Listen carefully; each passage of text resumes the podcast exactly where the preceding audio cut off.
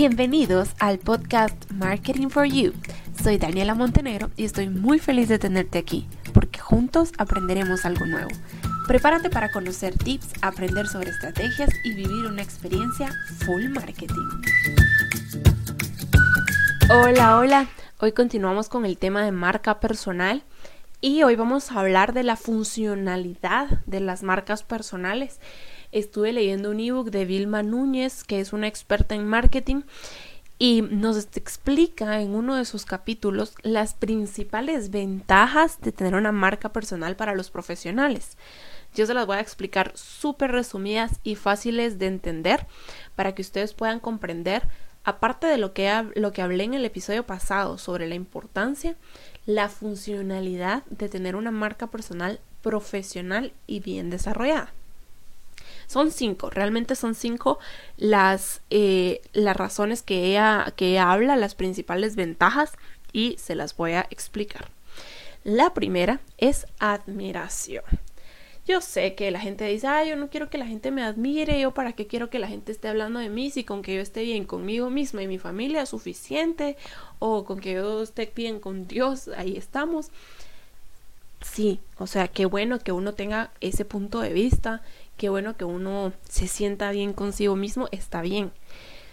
Pero tenemos que admitir que la admiración es totalmente natural como seres humanos. O sea, es totalmente natural que nos guste sentirnos admirados por personas y es totalmente natural que admiremos personas que destacan en ciertos sectores porque nos identificamos con esas personas, porque generamos una conexión que promueve fidelidad y confianza.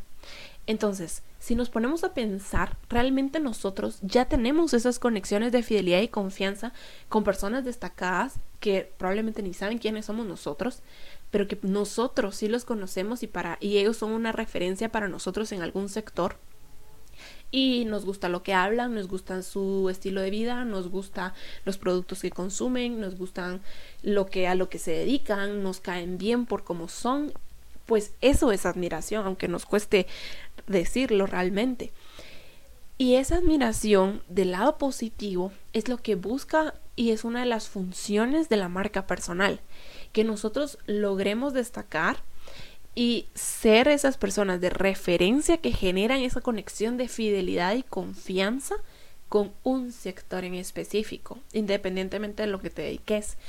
Si sos doctor, que generes esa, esa fidelidad y esa confianza con un grupo de clientes que pueden ser, a ver, no creo que como doctor no esperamos que estén enfermos todo el tiempo, pero sí que si en determinado momento les sucede algo, se sienten mal, seas tú esa persona de referencia a la que van a acudir porque te tienen confianza y fidelidad.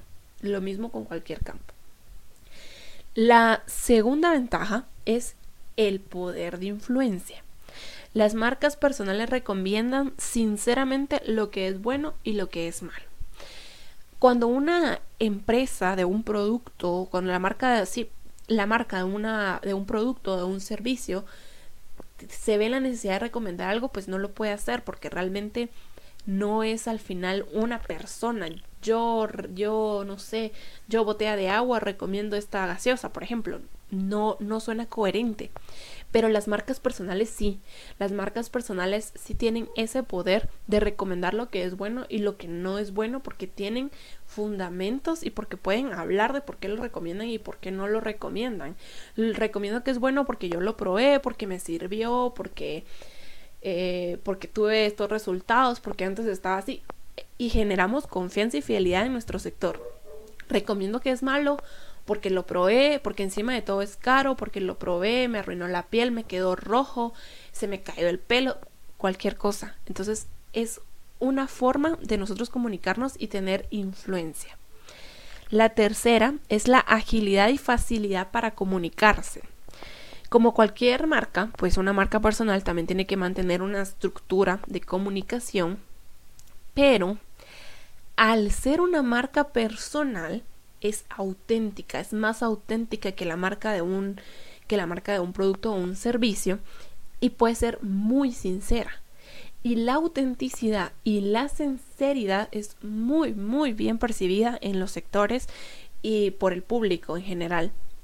Entonces, tenemos las marcas personales tienen esa agilidad y facilidad de comunicarse. No necesitan crear un gran diálogo, crear un gran un diseño perfecto de arte para comunicar un mensaje.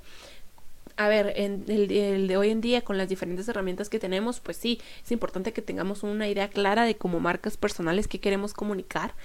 Pero si yo quiero hablar al respecto de un producto, yo lo pienso, y después armo en mi cabeza la idea completa sobre cómo va a comenzar, qué quiero llevar y cómo va a terminar. Después grabo unas historias en Instagram, hago un video en vivo, subo una foto de lo más sencilla con un párrafo explicando y entonces hay un montón de formas en las que nos podemos comunicar. La siguiente es que las marcas personales promocionan otras marcas. En este temita la verdad es que varios lo vemos a diario con influencers por todos lados.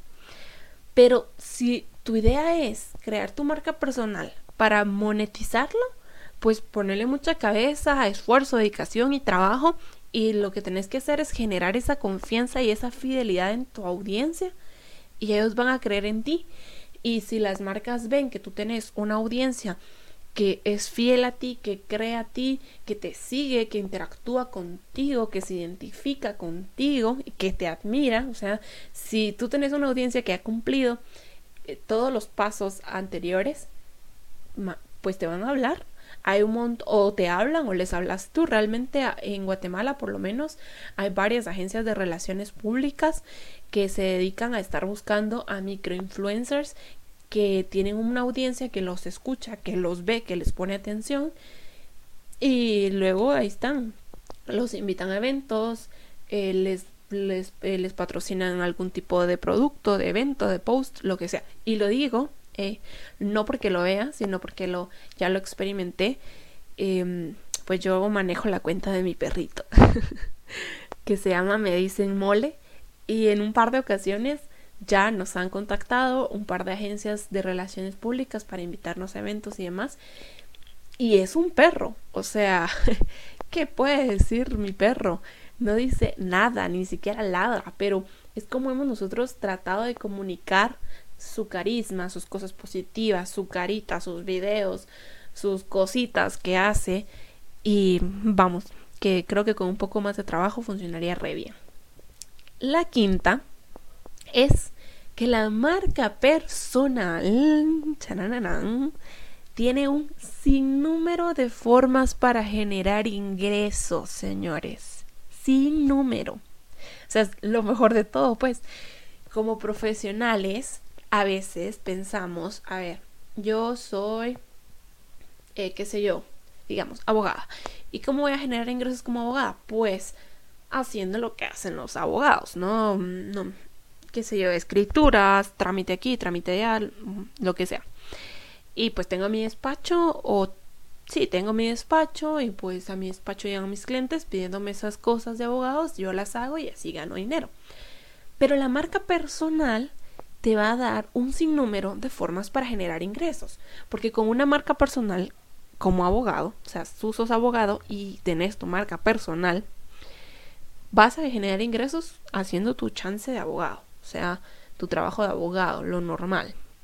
Pero puedes dar cursos, porque sos una persona reconocida, sos una persona que tiene un público, sos una persona a la que un sector admira. Digamos, tal vez no sos el más famoso Guatemala, pues, pero sí hay un sector que te admira, que sabe que sos capaz, que sabe el éxito que has tenido, que sabe que sos bueno para eso y que de repente le gustaría recibir un curso, una mentoría un coaching contigo porque confía en ti. Entonces ahí tienes ingresos. Puedes dar conferencias. ¿Por qué? Porque has tenido experiencia, porque sos capaz, porque te has leído un montón de libros y puedes transmitir todo eso que, todo ese conocimiento que tienes en la cabeza, lo puedes transmitir re bien a tu audiencia. Ahí va otra forma. Puedes vender productos o servicios. Sí, pues eso es más o menos como que como patrocinio, pero lo puedes hacer, o sea, al final de cuentas, si tú crees en un producto porque sabes que es bueno, porque la idea tampoco es manejar productos y vender productos y servicios solo porque me están pagando a mí. O sea, la idea de tu marca personal es que sea lo más auténtica posible y esto también va en la línea de qué productos o servicios vas a promocionar en tu marca. Porque son auténticos y porque van contigo y porque tú crees en esos productos o servicios más que porque te vayan a pagar, pero te pagan, o sea, al final es otro ingreso. Em, puedes tener acuerdos publicitarios, ¿verdad? Sin necesidad de venderlo a través de tu marca, es un acuerdo publicitario, etcétera. O sea, realmente hay un sinnúmero las formas en las que ustedes se les puedan ocurrir de ganar ingresos, pero lo importante es la marca, porque ya generaste esa confianza y esa fidelidad y alguien más que tu jefe, que tus amigos, que tu familia y que tu perro cree en ti si te pones a pensar, ¿quién cree en mí? ¿Quién me tiene confianza? ¿Quién me es fiel? ¿Quién es quién me admira, por así decirlo? Además de mis papás, de mi hermano, de mi perro, de mi familia, mis abuelitos, mis tías, mis amigos, tal vez, ¿quién más? Entonces ahí es cuando te pones a ver y te das cuenta si has desarrollado o no tu marca personal. A ver, ya para resumir, Objetivos, factores, valores, carrera profesional, trayectoria son algunos de los ítems importantísimos para comenzar una marca personal. Entonces, en el siguiente episodio, porque si no este ya saben, se vuelven larguísimos, en el siguiente episodio vamos a estar hablando de los pasos clave y puntuales para crear tu marca personal. Espero les haya gustado mucho este episodio y los haya convencido un poquito más de crear su marca personal y trabajar en ella. Y los espero en el siguiente episodio. Un saludo a todos. Bye bye.